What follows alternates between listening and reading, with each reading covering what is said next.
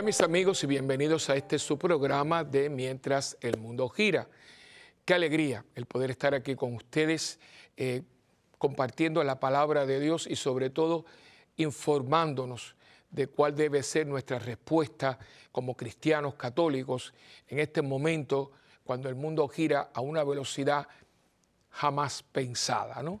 Eh, el cúmulo de información y el bombardeo de ideas, muchas de ellas extrañas, eh, aberrantes algunas de ellas, nunca la hubiéramos podido pensar hace 20 años, eh, yo diría hasta quizás 15, pero esto ha ido a una velocidad muy grande y fuerzas, fuerzas que, no son humanas, esto, esto está pensado de una manera que, que rebasa todo entendimiento humano de la lógica del sentido común. ¿A quién se le ocurren cosas como las que se están ocurriendo o sucediendo? Eh, mi opinión, esto no, no, es normal, porque siempre han existido conductas diferentes, pero esta, imposición de minorías a mayorías, eh, jamás, jamás. Siempre ha habido grupos o hemos tenido personas, pero así como ahora no. Y esto pues requiere que nosotros salgamos, de esa pasividad. Y vuelvo a repetir, ¿eh? no es con belicosidad, eh, bravura, eh, enfado, no, pero sí con convicción y, y exigiendo respeto a nuestras convicciones cristianas, a nuestros principios y valores. Si verdaderamente estas personas, que siempre son personas muy eh, eh, elocuentes, eh, verdaderamente quieren un mundo tan, tan como ellos presentan, tiene que haber cabida para una gran mayoría que pensamos diferente.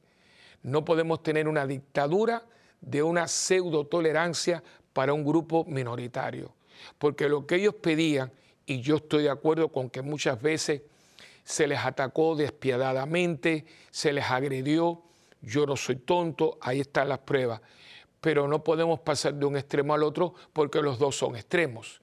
Tiene que haber, siguiendo sus parámetros y sus movimientos, tiene que haber lugar para todos y tiene que haber inclusive un recuento de la historia con todos sus matices.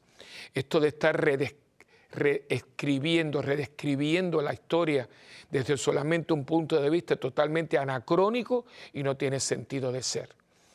Los momentos de la historia han tenido luces y sombras, pero son las luces y las sombras las que han hecho la historia. Usted no puede sacar, porque a mí no me gusta, no, no puede ser. Y contarlo como fue. Muchas cosas tienen un enfoque y un enfoque. Y hay muchos matices, a veces que chocan, a veces que no nos gustan, pero están ahí. Especialmente, por ejemplo, guerras civiles, ¿no? Las guerras civiles son hermanos contra hermanos y, hay que, y somos hermanos. Y en este momento existen países con una guerra civil de pensamiento, de obra y de acción y de palabra. Basta media vez ver lo que está pasando en América Latina, en el Caribe, hermanos contra hermanos, padres contra hijos, y todo esto se dijo, ¿no? Esto fue profetizado. Eh, y nosotros tenemos una, una palabra que puede iluminar, que puede enfocar estas realidades. El cristianismo también tiene lugar. A nosotros no se nos puede echar a un lado, no se nos puede eh, amenazar y muchos ven menos eh, amenazar de tal manera poniéndonos en cárceles y todo, porque esto que ha pasado en Nicaragua con los sacerdotes, con el obispo, por solamente decir la verdad y abogar por los que no tienen voz y están siendo masacrados y abusados y torturados simplemente por pedir lo que todo ser humano tiene derecho por ser ser humano, que es libertad, la iglesia tiene una responsabilidad. Eh, esto eh, es parte de quienes somos, ¿no? Y ya lo veíamos, ¿no? Cuando en el libro de los Hechos de los Apóstoles, ustedes serán llevados a los tribunales. No teman, yo pondré palabras en su boca. Y esto lo estamos viendo todos los días, ¿no? Todos estos jóvenes que, que muchos de ellos no se sabe de ellos en Cuba, simple y llanamente por haber salido hace un año a la calle y no pueden decir que eran gente eh, latifundista, porque ese, ese, ese discurso trasnochado pasó hace más de 60 años. Entonces son jóvenes de veintipico de años que nacieron en plena revolución, para los cuales supuestamente se había hecho, pidiendo patria y libertad. Eso era todo, cantando, a palo. Y todavía hay madres y abuelas y padres pidiendo dónde están mis hijos y no se sabe. Y las entidades mundiales de supuestamente justicia, la iglesia tiene que ser la voz, porque esta gente no tiene a más nadie que a la iglesia. Y esto que ha pasado en Nicaragua con este obispo y estos sacerdotes realza eh, el, el valor y la misión de la iglesia. Tenemos que abogar, tenemos que hablar por los que no pueden. Todo un grupo de gente está abogando y cabildeando por, sus, por sus derechos aparentemente, ¿no? Y tienen todo el derecho. Nosotros también. Tenemos el derecho de abogar para que nuestros hijos lo eduquemos nosotros, para que nuestros hijos sean partícipes de una herencia que para nosotros es sagrada, inviolable y fundamental, que es nuestra tradición cristiana católica, y no nos pueden callar, no nos pueden callar. Y lo más triste y lo más irónico es que esto lo hacen personas que supuestamente están hablando de que ellos traen los cambios necesarios, etcétera, etcétera, etcétera. Nada más lejos de la verdad.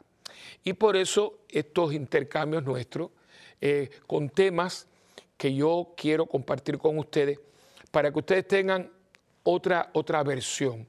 A veces nuestros noticieros están muy, muy contaminados hay inclusive noticieros a nivel mundial que tienen una línea, una línea muy marcada, una línea muy determinada. Y dice, pero ¿por qué aquí no traen otras personas? ¿Por qué aquí no le dan otra oportunidad? ¿Por qué no se entrevistan a otras personas? Porque hay muchos intereses creados por medio y hoy en día el periodismo, no todo, pero una, una porción considerable, está totalmente eh, matizada.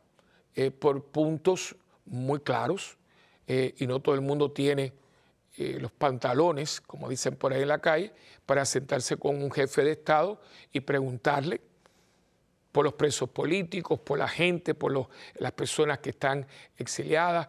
No, no todo, porque te puedes salir y te pueden confiscar las cámaras, te pueden, te pueden hasta sonar el duro.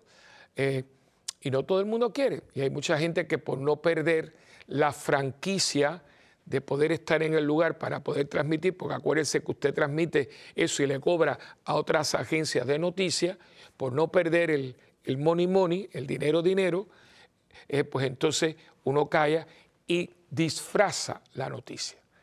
Así que tenemos que tener lugares como estos.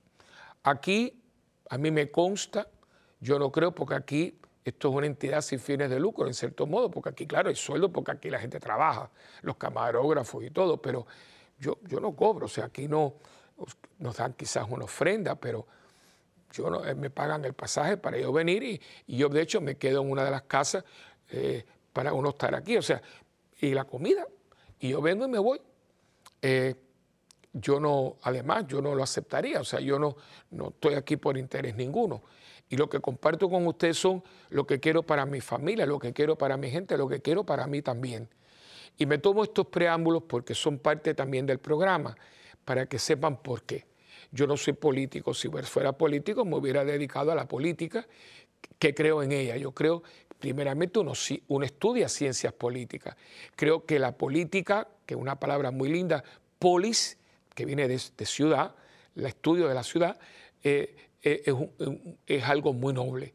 Y hay políticos muy buenos, muy bien intencionados, que hacen mucho por, eh, por sus pueblos, por sus eh, conciudadanos, eh, y, se preocupan mucho, mucho más de lo que uno puede. Pero hay muchas veces que desprestigiar a los políticos para entonces agendas escondidas decir que son todos unos corruptos y todo, como si los que vienen y se montan fueran ovejitas de corral.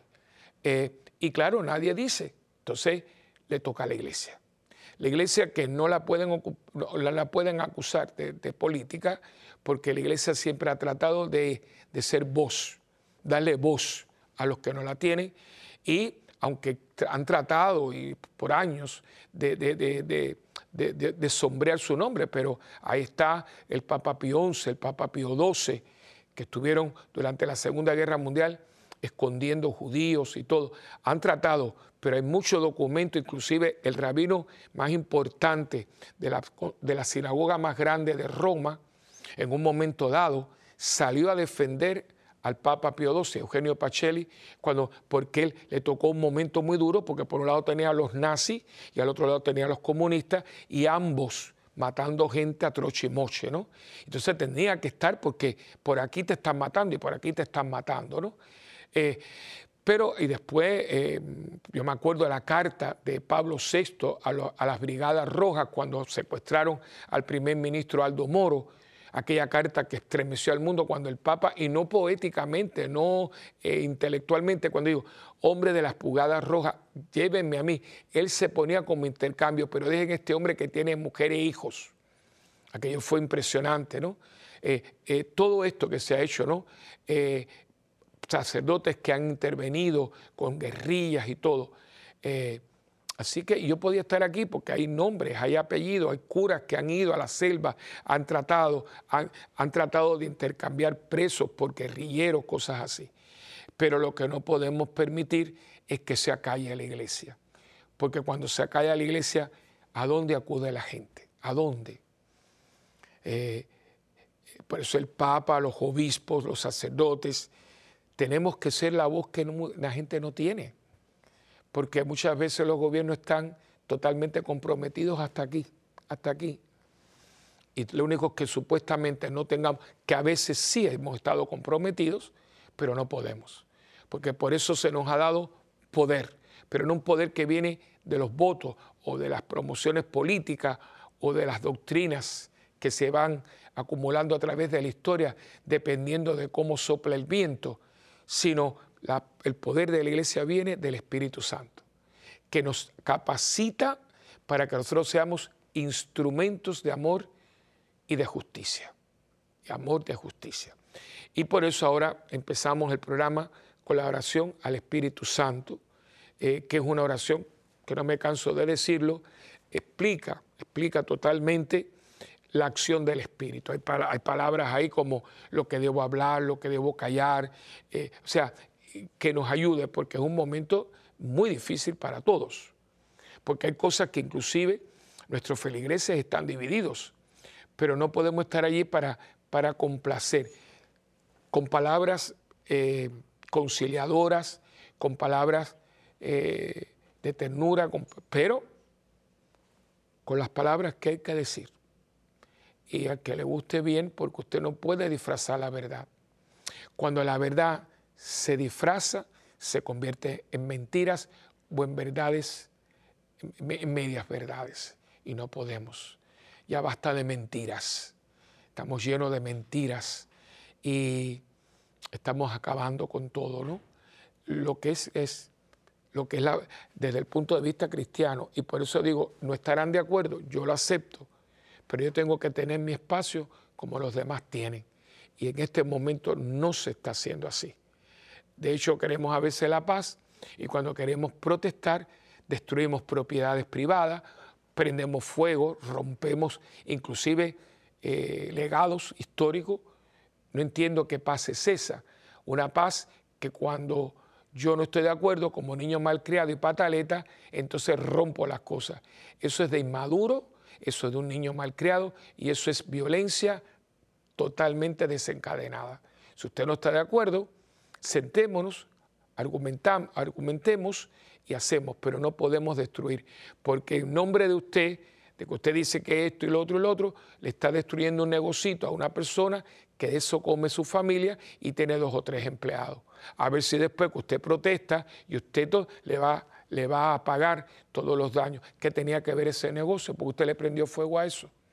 ¿Se da cuenta? Y esto nadie lo quiere decir, porque si tú lo dices, te dice, no, porque tú estás de acuerdo con lo otro. Yo no estoy de acuerdo con lo otro. Es que dos males no hacen un bien. Así que esta oración al Espíritu Santo Y eso yo se lo debo, yo se lo debo, yo se lo... Pero a veces cuando estoy, los temas, digo, bueno, voy a dejarlo, pero tengo que hacerlo, porque hasta una canción tenemos. Así que en nombre del Padre, del Hijo y del Espíritu Santo. Amén.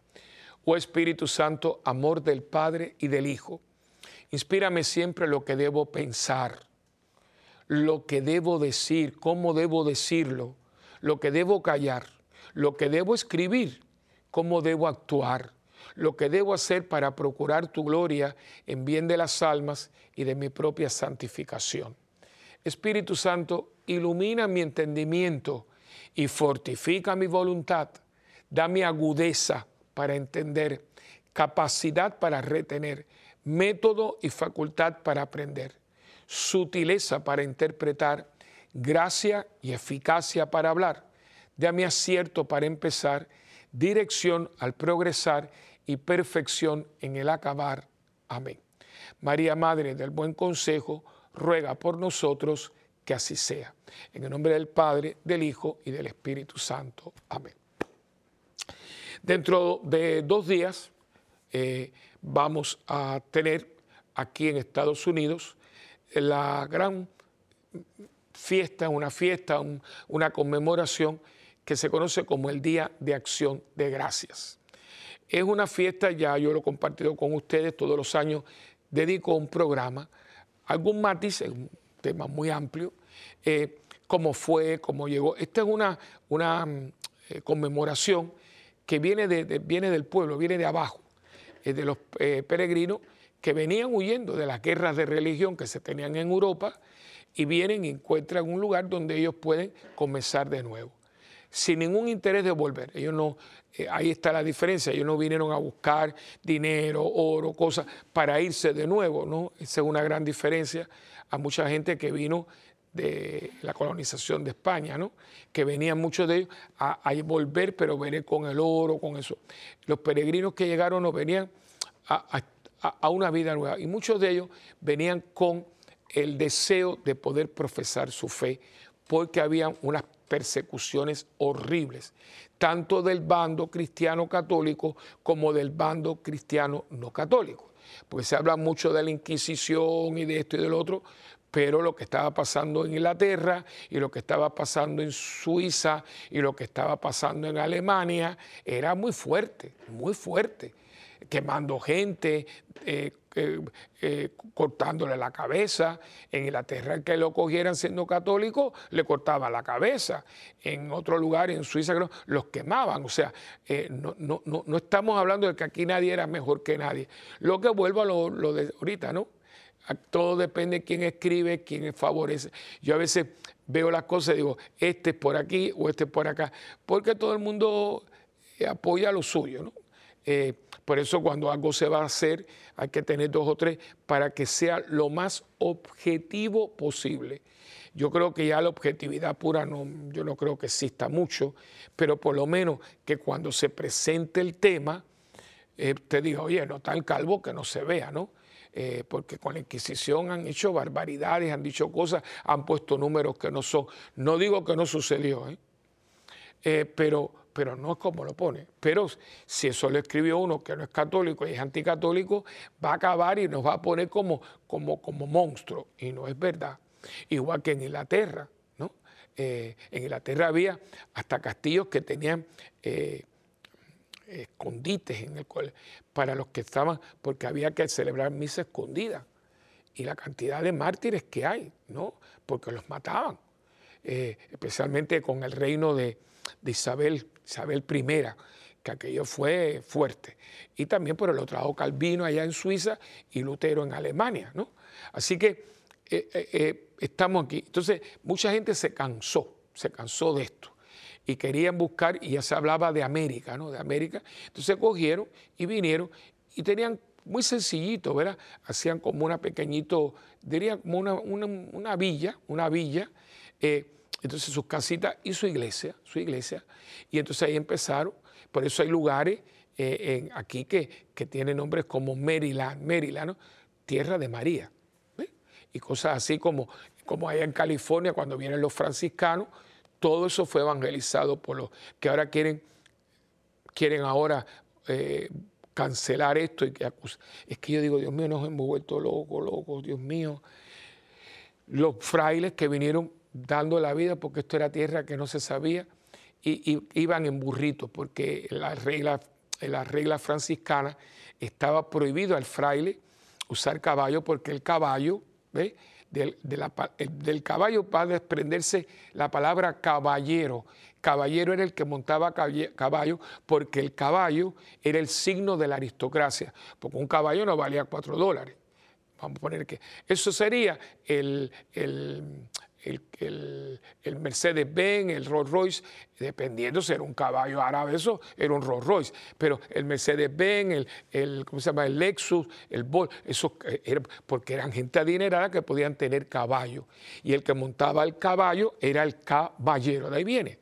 Entonces, eh, el Francisco le, le pone como en la regla que los frailes no podían tener como locomoción caballos, sino máximo un burrito. Y la distancia de un lugar a otro en burro es lo que son las misiones, que son las misiones franciscanas que hoy tienen nombres en California.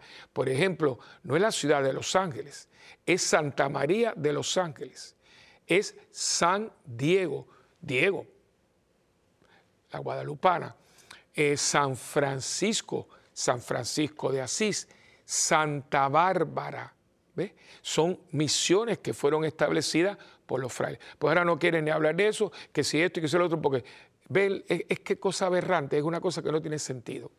Algunos quieren hasta le cambiarle, igual que Buenos Aires, es Santa María de los Buenos Aires, que cortan los nombres, pero tienen, tienen, esto tiene un residual católico de todo esto. Ahora quieren cambiar las cosas, ¿no? Porque no me conviene, porque yo tengo un resentimiento, porque yo tengo una cosa, porque si no te gusta, deja eso, si eso es tradición, eso ya, pero vuelvo a eso mismo. Entonces, estas personas vinieron y, lo, más importante era darle gracias a Dios, que eran cristianos, darle gracias a Jesús, ¿no? que había provisto en su infinita misericordia que ellos tuvieran una oportunidad de comenzar una nueva vida donde ellos pudieran ejercer su fe. De ahí que lo que comen eh, hoy en día es muy sofisticado porque el, papa, el pavo es relleno. No, eso. Ellos fueron al patio, al patio, y que había muchas aves silvestres, ¿no? Y el pavo, si usted se da cuenta, es un ave silvestre. Y sembraban eh, tubérculos, y uno de los tubérculos que es muy fácil de sembrar y se da muy bien es la patata.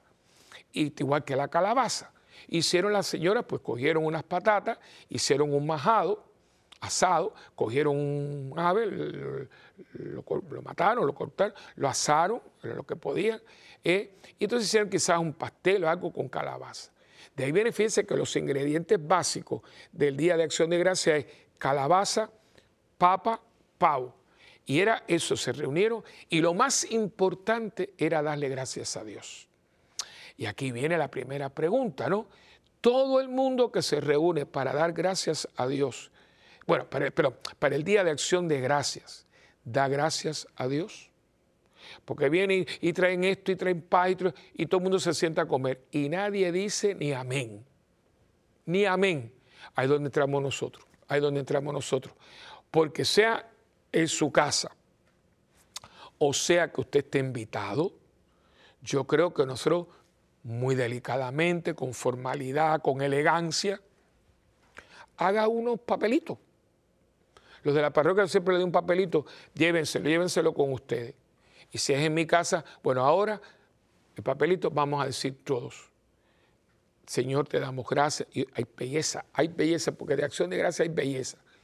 Pero yo no me voy a sentar a comerme todo esto que Dios me da sin darle gracias, ¿no? Y yo, si ustedes quieren, yo, le, yo lo diría gracias al principio y al final. Gracias Señor por lo que vamos a comer. Gracias Señor porque lo que hemos comido. Con los niñitos y todo el mundo tranquilo, se apagan los celulares, se quita todo en silencio. Puede poner una canción que hay bellezas belleza. Una dice, te doy gracias, Señor, eh, gracias, Señor. Hay belleza y, usted junto con la comida, alguna persona de ustedes tiene que ser cristiano comprometido con su fe. No me gusta decir cristiano práctico, no, cristiano y comprometido con su fe. Digo, mira, tú te vas a encargar de hacer una pequeñita, no es ahí el sermón de las siete palabras, ¿no? Pero mira, una canción y una oración. ¿Por qué no lo hacemos? Si vamos a estar comiendo ensaladas, cosas, de todo, ¿por qué no lo hacemos? ¿Por qué no nos damos cuenta de que estamos celebrando algo que tiene que ver con alguien? Porque es el, alguien que en su providencia divina nos ha dado un techo, un piso, unas paredes, una cama, una cobija, un plato de comida y la comida para poner en el plato. Y usted dirá, bueno, yo estoy en este país, nosotros no celebramos el día de acción de gracia. Pero es que todos los días acción de gracia. Usted todos los días come. Los días usted toma agua. Todos los días usted tiene algo, una almohada, aunque sea un colchón en el piso, pero usted tiene. Porque hay gente que duerme en la calle. Y hay gente que duerme en la calle y da gracias porque tiene algo para dormir en la calle. Y yo creo que ahí viene, porque ahora vamos a ir a la pausa, pero he querido poner como, como el fundamento, ¿no? Porque yo creo que esto tiene que ver con algo que hemos perdido. Algo que me parece que es uno de esos tornillos que se nos ha aflojado. Por eso todos estos tornillos los tenemos, de la fidelidad, de la amistad, de la, de entrega, de la cooperación. Todos esos tornillos, pero a veces los tornillos se van, eh, se van ah, eh, eh, ay Dios mío, se van, ¿cómo se llama? Se van destornillando, se van volviéndose, no están firmes, no están bien ajustados, eso es lo que quiero decir. Pero tengo que ajustarlo, porque se están desajustando y yo tengo que ajustarlo, porque ahorita voy a estar destornillado completamente en mi fe y en mi ejecución como ser humano. Pero bueno, ya me pusieron que nos quedan unos minutos antes de ir al a la pequeñita pausa, pero desde ahora ya más o menos usted va viendo, ¿no? Ya yo les expliqué y todo, pero entonces ahora cuando vengamos de la pausa, vamos a, vamos a hacer vamos a, fijar lo que estaba buscando, vamos a fijar, afirmar lo que nosotros creemos como tenemos que creerlo como cristianos y católicos que somos. Nosotros no somos cualquier gente, no somos mejores que nadie, mejor es Dios, pero tenemos una responsabilidad. Por eso usted, cuando haya un almuerzo o cena tarde, tiene una obligación. Usted pone, y no es, vamos a hacer una oración, no, si hubo mucho tiempo para toda esta comelata, yo no digo que al mismo tiempo, porque no, entonces no, no, pero por lo menos unos cinco minutos puede haber una canción, porque siempre tienen música, puede haber una, oración conjunta, puede haber, claro, si, si usted quiere hacer esto un poquito más formal, decir, en este momento vamos a dar gracias por algo comenzamos, es de al lado. Gracias por mi familia, para que la gente le salga, le salga, ¿no? Eh, porque necesitamos eh, atornillar lo que se ha desetornillado, lo que se ha desordenado, hay que, hay que atornillar lo que no se ha fijado como tiene que estar. Pero bueno, vamos un momentito a un pequeño receso y venimos enseguida eh, con este tu programa de Mientras el Mundo Gira.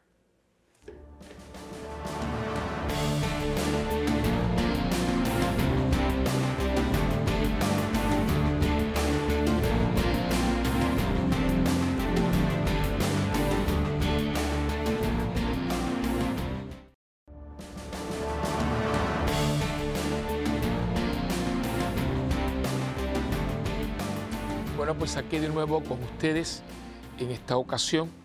Voy a estar compartiendo un texto que es muy posible, mm, bueno, posible no, estoy seguro, que en otros programas, en otros momentos, yo se lo he dado con motivo del Día de Acción de Gracias. Pero son esos textos que uno puede escucharlo como todo, como todo texto bíblico, que uno lo puede escuchar cientos y cientos de veces y uno nunca dice, ay, no, me, ay, no había reparado en esto, no había reparado en lo otro, es porque esta palabra es viva. Dios está vivo y esta es su palabra, pues la palabra está viva. Eh, y esta es la. Eh, no, no es un parábola, la gente habla de parábola, esto no es ninguna parábola. Esto es un acontecimiento, es un evento que Jesús eh, protagoniza, ¿no? Está en el capítulo 17, versículos del 11 al 19 de Lucas. Lucas con ese, ese toque, ¿no? Fantástico, es historiador y a mí me encanta su estilo, ¿no? Porque tú, tú lo ves, tú, tú, puedes ver esto, ¿no? Dice que de camino a Jerusalén pasó por los confines entre Samaria y Galilea. Al entrar en un pueblo, salieron a su encuentro diez hombres leprosos que se pararon a distancia. Esto es muy importante porque eh, los leprosos eran impuros, eh, los pobrecitos. Ellos tenían que andar con una especie de cencerro colgado. De ver que cuando caminaban se sonaba, ¿no? Como los animalitos que lo tienen. Y era el signo, porque si yo estaba por aquí y oía ese signo, venía un leproso y la gente, si se acercaban un poquito, le tiraban tierra y le tiraban piedra a los pobres seres humanos, ¿no? Acuérdense que era horrible, ¿no? Esto fue una enfermedad hasta el siglo pasado y todavía en algunos lugares de África hay lepra. Eh, hoy se cura, pero hasta el siglo pasado no había cura para la lepra. Y es una enfermedad muy cruel porque usted se le va cayendo los pedazos. Usted pierde la nariz, labio, es muy fuerte, muy fuerte. Claro, vuelvo a repetir, en la mayoría del mundo hoy en día hay medicina, hay vacunas, pero esto es horrible. En el tiempo de Cristo cura no hay ninguna, a no ser que tuvieras una cura milagrosa como la que vamos a escuchar ahora. Eh, y entonces, pues, claro, por eso dice que se acercaron, pero se pararon a distancia y levantando la voz dijeron, Maestro, ten compasión de nosotros. Al verlos les dijo, vayan y preséntense a los sacerdotes. Este, este texto es muy importante, esta frase de Cristo, porque mucha gente, especialmente la gente muy anticlerical, muy antirreligión, que han querido pintar a Cristo como un, revolucionario, como un anarquista que no está a favor de ninguna institución, etcétera. Aquí se les cae el argumento, porque si él va a hacer el milagro, ¿por qué tiene que mandarlo a los sacerdotes? Porque los sacerdotes tienen un ministerio, tenían una función, y él quiere que vayan a los sacerdotes porque él sabe lo que él va a hacer pero Él quiere que ellos le testimonien a los sacerdotes lo que Él ha hecho, para que el sacerdote entienda que Él es el enviado de Dios. Es, bellísimo, ¿no? Dice, mira, no solamente yo lo digo, sino yo le voy a mandar prueba a los sacerdotes que yo tengo el poder para curar. Y está reconociendo el poder de los sacerdotes como líderes religiosos de su tiempo. Por eso que en otro momento va a decir, hagan lo que ellos les dice, no hagan lo que ellos hagan con su vida privada, con su manera de actuar, ¿no? Y por eso, porque esto muchas veces se pasa por alto, y esta es una afirmación de respeto que Cristo tiene por la autoridad religiosa de su tiempo. Eh, y sucedió que mientras iban, quedaron limpios. Uno de ellos, viéndose curado, se volvió glorificando a Dios en alta voz y postrándose rostro en tierra a los pies de Jesús, le daba gracias y este era un samaritano. Yo, es increíble Jesucristo, bueno, es Dios, ¿no? Pero cuando Él quiere atornillar bien el clavo, que no se vuelva a salir, siempre no se da cuenta que le pone a los judíos lo que los judíos más despreciaban, un samaritano. El que recoge al hombre del camino es un samaritano. La que habla en el pozo es un una samaritana. ¿Y por qué el samaritano? Porque eran los que nadie creía, quería. Los que supuestamente eran, no eran los hijos predilectos de Dios, los que no eran pueblo elegido, porque ellos estaban en otro lugar, ellos estaban, eh, adoraban a Dios en otro lugar. Y precisamente los que ellos sienten como de segunda, eh, ciudadanos de segunda clase, Jesús lo pone. Aquí eran diez. Y dice que nueve son judíos, uno es samaritano. Ese es el que viene dando gracia, ¿no? Tomó la palabra Jesús y dijo, ¿No quedaron limpios los diez? Los otros nueve, ¿dónde están? No ha habido quien volviera a dar gloria a Dios, sino este extranjero. Y le dijo, levántate y vete, tu fe te ha salvado. Wow. Yo en mi meditación y en mi reflexión eh, personal siempre he creído que parte de esta actitud de los otros nueve era porque son del grupo de que yo me lo merezco. Eh, eso es muy fácil, ¿no? Porque hay gente que dice, bueno, a mí Dios me ha dado esto porque yo me lo merezco, pero ¿por qué tú te lo mereces? No, porque yo siempre he ido a misa, no, porque yo siempre rezo, no, porque... Pero si eso es lo que usted tiene que hacer. es que, ¿qué yo me merezco? ¿Qué usted se merece? ¿Qué yo me merezco? Si yo me siento y yo veo todo lo que yo he tenido de Dios para acá y lo poco que yo le he dado para ella, no me merezco mucho, ¿eh? porque frente a la bondad infinita de Dios, frente a todo lo que yo tengo por dado, que ni pienso en ello, como el aire que respiro, los pulmones que se contraen, para que yo tenga ese juego de respiración, inhalación y exhalación, las penas, todo este andamiaje de mi cuerpo. Yo esto no me lo he provisto yo, esto es gratis. ¿Y qué, yo me he dado? ¿Qué yo he dado? Y hay gente que dice, no, pues yo soy una persona buena, yo sé que eso no, pero, pero, pero hijo, pero aún tus bendiciones te las han dado. El eh, ¿Cómo tú te ganas el pan? Yo a veces oigo, no, pues yo esto lo he fabricado con el sudor de mi frente. Porque tiene riñones y funciona, porque si no tuviera riñones que funcionaran, no sudaba. Y creo que, ¿por qué los 10, de los 10, 9 sí? Porque los 9 eran del pueblo elegido, como yo se lo creía, porque lo eran, ¿eh? Pero siempre lo estaban sacando, pero siendo el pueblo elegido, muchas veces no bebían como pueblo elegido a costa de eso es como el niño rico, que porque yo soy hijo del Pedro rico, no me preparo a trabajar como si mi papá siempre estuviera ahí, ¿no? Entonces yo creo que nosotros tenemos que hoy reflexionar, ¿no? Eh, yo me siento que lo que, pues yo creo que por ahí viene, por eso digo, yo me siento afortunado, bendecido, porque una cosa es que uno lo tenga aquí, y otra cosa es que uno lo sienta aquí, endeudado, de sentirse endeudado con Dios. No en el sentido negativo, que malo soy, no, no, eso no, eso no es de Dios. Pero sencillamente que es, todo lo que yo tengo es de Dios. Y por eso hay gente que constantemente, ay, gracias Dios mío, gracias, gracias. Claro que sí, claro que sí. Y al mismo tiempo el ser agradecido con Dios es también ser agradecido con el prójimo, con el prójimo. La gente, porque esa gente, esas personas que Dios pone en nuestra vida, son regalos de Dios. Tiene que ver, a ver si me lo explico bien sencillito. Dios vive para hacerme feliz. Dios vive para que yo sienta su presencia con pequeños detalles. Nuestro Dios es un Dios de detalles qué detalles, Señor, has tenido conmigo. ¿no? Dios es un Dios de detalles. Y Dios es detallista porque me ama.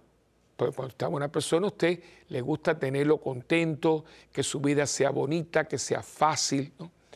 Pues parte de esa pedagogía de detalle de parte de Dios es las personas y las cosas que ponen en nuestra vida para que nuestra vida no sea tan dura. La vida es dura, pero hay gente que la tiene más dura que yo. ¿no? Entonces, una llamada, un gesto, una invitación, cosas que, mira, estaba por la calle y vi que estaban vendiendo unos chocolatitos y te sé y compré uno para mí y con uno para ti, pues, esos gestos que te hacen el día, ¿eh? que te hacen el día. Entonces yo creo que muchas veces nos acostumbramos a personas que Dios ha puesto en nuestra vida para hacernos la vida muy agradable. Yo, eh, por eso a mí me ha afectado mucho y la extraño mucho, extraño mucho a Nereida, ¿no? Nereida vivía en Miami, yo vivo en Miami, eh, yo vivo en Puerto Rico. pero los momentos de cómo se portó con mi mamá, conmigo, ella me hacía a mí todos los pasajes, todos los pasajes de aquí y de allá. Yo no, yo no le pagaba, ella no es mi secretaria, era simplemente que ella, ella se crió aquí en Estados Unidos, hablaba un inglés perfecto y ella quería ayudarme, ¿no? Entonces yo le decía, mira, voy a quitar y, y todo. Y ella se comía eso como si fuera mi secretaria ejecutiva que yo le pagara no sé cuánto por la hora. Claro, entonces yo, por ejemplo, muchas veces, ella me dice, ay, padre Willy, pero ¿por qué usted hace eso? porque metía su cumpleaños, le mandaba una flor, y le encantaba las rosas. Padre, por pero hija, pero ¿cómo yo no te voy a mandar unas flores? Ay, pero con tanto que usted tiene. Bueno, yo no tengo tanto que yo no pueda tomar un momentito. Yo tenía la, tarjetita, llamó a este lugar y le mire, que yo tenía ya, es salir de uno de las rutinas, porque no puedes, no puedes. Una cosita, un detallito. Pero fíjense que aquí hay dos partes, ¿no? Está la parte de uno, pero yo a veces le traigo una cosa a la gente y la gente ni te da las gracias, eh, porque por lo menos, mira, me gustó. No, no. Yo, yo tengo tantos cuentos, cuentos, no historias, porque yo no soy cuentista, que tú te, porque mira, tú lo abres, qué bonito, o al otro día, ay, qué lindo, qué bonito que me quedó, porque fue un detalle, son los detalles. Ay, hermano, estamos viviendo muy malito, porque hoy la gente no tiene detalles. Yo tengo la costumbre, y ahora mi hermana, bendito que tiene tantos detalles conmigo, me regaló una, a mí me encantan las plumas de fuente, porque yo todavía, además me acostumbré en el colegio a, escribir, después a mí me encanta la pluma de fuente, yo digo que escribe tan sabroso, ¿no? Y tengo dos o tres, y mi hermana me regaló ahora una pluma de fuente muy bonita. Entonces, yo eh, tenía dos o tres personas que fueron muy, cariñosas, ¿no? Y yo tengo tarjetita chiquitita, entonces, y siempre le pongo una notita. Pues la gente no tiene por qué, no tiene por qué. Y alguien me decía, ¿y usted todavía hace? Digo, sí, todavía yo la. Ay, pero ¿por qué no le mando un mensaje de texto? Porque no me da la gana, porque no lo voy a hacer. Porque no es lo mismo que a mí me manden un mensaje de texto a que a mí me llegue una tarjetita con mi puño y letra, aunque usted no tenga una buena letra, pero ve que usted se tomó el tiempo para usted hacerme de puña y letra una nota diciendo que usted me daba las gracias, que usted pensó en mí. y no tiene que ser ni mi cumpleaños, ni mi fiesta, ni nada. Simple y llanamente porque yo me acordé de ti. Y yo hablé en un programa, ¿te acuerdas? ¿Por qué tenemos las relaciones están como están? Porque a la gente hoy no le importa nada no tenemos detalles. Eh, bueno, él lo sabe. Mira, eh, ¿tú, lo quieres. Sí, sí, él lo sabe. El amor no es por control remoto. No existe el control remoto. Usted tendrá control remoto para su televisor. Dígaselo. Y yo creo que yo una vez le hice esta historia, pero la puedo repetir, ¿no? Es aquel famoso, famoso, porque fue famoso en mi vida. Ya murieron los dos. Eso hace muchos años. Pero son cosas que yo tengo aquí archivadas. Ella, yo la le dije, chica, yo te veo como muy triste. Ay, no, padre, no, pues matrimonio a la parroquia. Esto hace muchos años ya. Pero eran ya abuelos, ¿no? Entonces, ella e, al otro día pidió una cita y, me dijo, ay, padre, vengo a hablar con usted por lo que usted me dijo. Y digo, ay, mira, perdona, tú sabes que a veces tengo esas cosas. Dice, no, no, no, no, padre, no. Usted, como siempre, usted me adivinó. ¿Pero por qué? Dice, porque yo tengo una, una desazón, una cosa. ¿Pero qué te pasa? Que me siento que no valgo nada. Pero hija, ¿cómo no? Y empieza a hablarme y a llorar. Y era con, su marido, un hombre muy bueno, muy bueno, pero un hombre de, de trabajo, de todo. Entonces yo le dije, ¿tú me permites hablar con tu esposo? Dice, sí, padre, hable con él, hable con él. Yo lo llamé, le dije, mira, hay una situación tu mujer está muy descompensada. Cuando yo empiezo a hablar, le dice, pero ¿cómo ella se va a sentir así? Si yo nunca, eh, yo siempre le he dado todo lo que ella quiere y yo soy un hombre de mi casa. Entonces digo, sí, sí, sí, pero hay algo más. Tú se lo has dicho. No, yo no tengo que decírselo porque ella sabe, porque yo la casa se la tengo y yo cuando ella me pide, digo, pues mira, hay una crisis, ¿eh? una crisis escondida, pero está ya teniendo porque ella se siente totalmente descompensada. Vamos a hablar los tres, sí, vamos. Y entonces nos sentamos. Y cuando nos sentamos, yo le dije a ella, no lo mires, mírame a mí y dime todo lo que tú me dijiste. Y empieza a decirte que yo me siento que no valgo nada, que a mí no le importa nada. Y él empieza a llorar un brazo. Y entonces, entonces él dice, pero ¿cómo tú vas a decir eso? Si tú eres el amor de mi vida, yo sin ti no tengo, mi vida no tiene sentido, yo te amo. Y esa mujer se vira y dice, pero no me lo dices. Si es un silencio, un silencio. Y él bajó la cabeza. Porque dándome, poniéndome una lavadora nueva y comprándome un carro, muy bueno, papito, pero no es lo mismo decirte, ay vieja, ¿qué sería sin mí? Eso huele a gloria, eso huele a gloria, eso sabe a gloria. Pero no tenemos tiempo, ay, esas son boberías. No, hermano, eso no son boberías. Los pequeños detalles hacen la vida. Y quiero que usted sepa que todos estamos descompensados, ¿eh? porque nos estamos tratando a pate perro, a pate perro. Tenemos de todo, usted hace comida, el otro limpia la casa, el otro le hace todos. Y aquí curas, laico, tomando la cosa por nada, para entonces después, cuando no está la persona, o se va, o se muere, ay, ay, ay, ay, ay, ay, ay, si le pongo mariachi, es una ranchera mexicana. Porque nos hemos olvidado de lo que significa dar gracias. Dar gracias no es comiendo pavo, majado de papa y un pastel de calabaza. No, eso no es de acceso. Eso es una manera de recordar a los que empezaron esta tradición. Pero dar gracias significa que usted salga de vez en cuando, por no decir siempre, de su vida y ver toda esa providencia de Dios que pone las personas, las personas que lo quieren, que lo ayudan, de todo. Mi párroco, los párrocos, porque a veces llega un curetano, ay, el padre, el padre, el padre. Pero sí, ¿quién es el que se mete todos los días contigo? Yo le digo esto a las personas y algunos de mis, ay padre, no diga eso. Yo me acuerdo una vez, esto hace unos años, y yo digo, yo me río ya, pero yo voy a traer un sacerdote y una señora, cuando yo viene y me dice así, así, me dice, ay padre, ese sacerdote que usted trajo para las vacaciones, eso sí es un sacerdote. Yo dije, cállate la boca. Y sabe, yo le creo, eso para que usted vea cuando yo los quiero, que siempre le dejo lo bueno. Pero hermano, por amor de Dios, yo no digo que no sea un curazo también. Y yo, cuando busco un cura en el verano, no es cualquiera que yo pienso y que le dé retiros y que la gente. Claro que yo no tengo ningún problema con eso. Pero oye, oye. Yo cuando a mí me invitan, y me encanta que ustedes me inviten, y si yo puedo, con mucho gusto. Pero los que me han invitado saben, porque esto es regla, porque yo me, yo me comienzo mi ministerio con sacerdotes mayores. Pero cuando yo me ordené hacía cinco años que nadie se ordenaba, y entró un clero ya maduro. Por lo tanto, todos los sacerdotes, y aprendí mucho de ellos, mucho. Yo vi curas llorando, curas llorando, porque la gente a veces no se da cuenta. Y cuando a mí me invitan, que muchas personas me invitan con mucho gusto, ¿no? yo sé, padre, esto, momentito, primeramente, yo no voy si el párroco de ustedes no me invita y después con el Padre. Y el Padre, ¿qué le puede ayudar? Y todo. Entonces, mira la misa. No, no, no. ¿Cómo el Padre celebra la misa? No, pero no, no, no, no, no, no. Yo no vengo a ganar eh, indulgencia con escapulario ajeno. Porque yo estoy aquí cuatro días, tres días, un fin de semana. Pero el que se mete la mecha todos los días con ustedes es su párroco. Este es mi maestro. O sea, esta es mi mamá. Ay, porque la mamá de fulanita es tan buena. Sí, pero la mamá de fulanita no hace lo que yo hago por ti. Es que tenemos que tener cuidado. Ay, porque el papá de fulano es tan bueno contigo. Sí.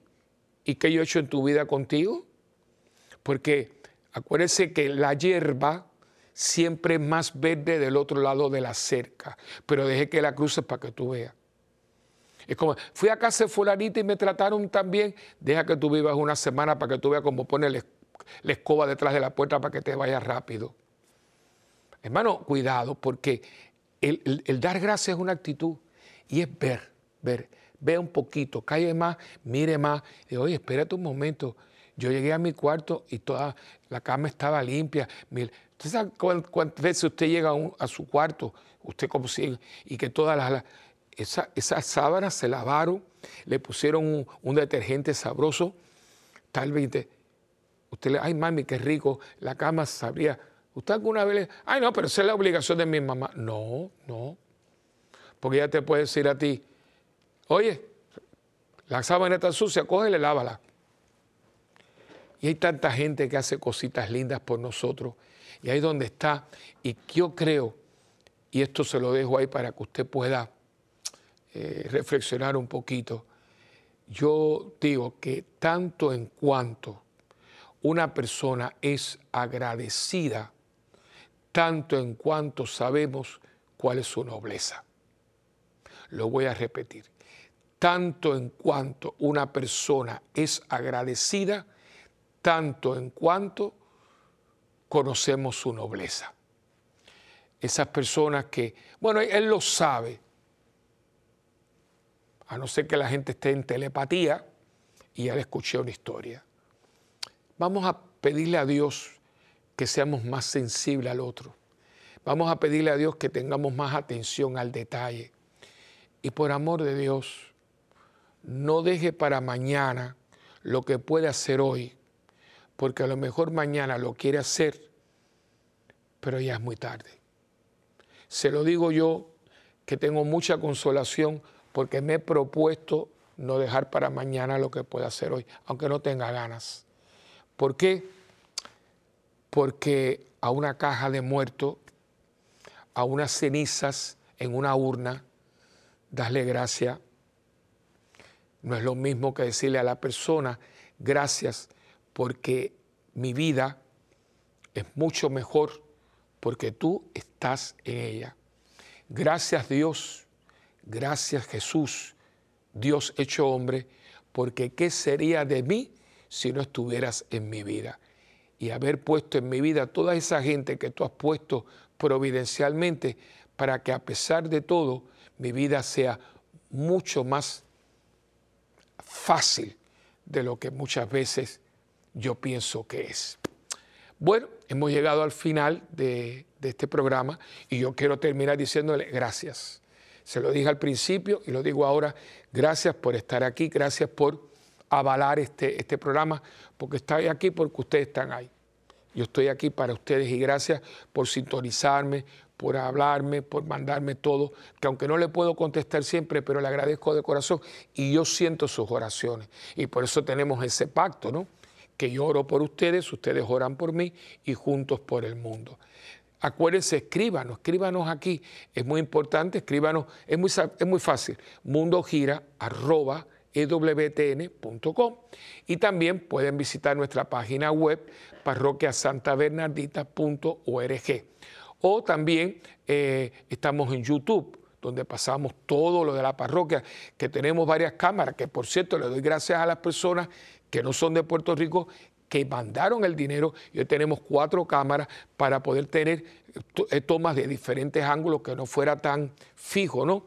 Y eso fue un grupo de personas que sin ser de Santa Benarita, eh, diríamos físicamente, pero como ven las misas y ven las cosas, y hoy tenemos un juego de cámara y gracias al Ministerio Agente que transmite la misa y todos los días, todos los días están allí, rosario y misa. Así que toda esta gente, gracias, porque podemos llevar el Evangelio a través de ustedes que crearon las cámaras y sobre todo al ministerio gente que dirige eh, el querido hermano Adrián con su esposa Verónica y sus dos nenes. Así que ahí en YouTube, Santa Benarita TV, estamos a su orden.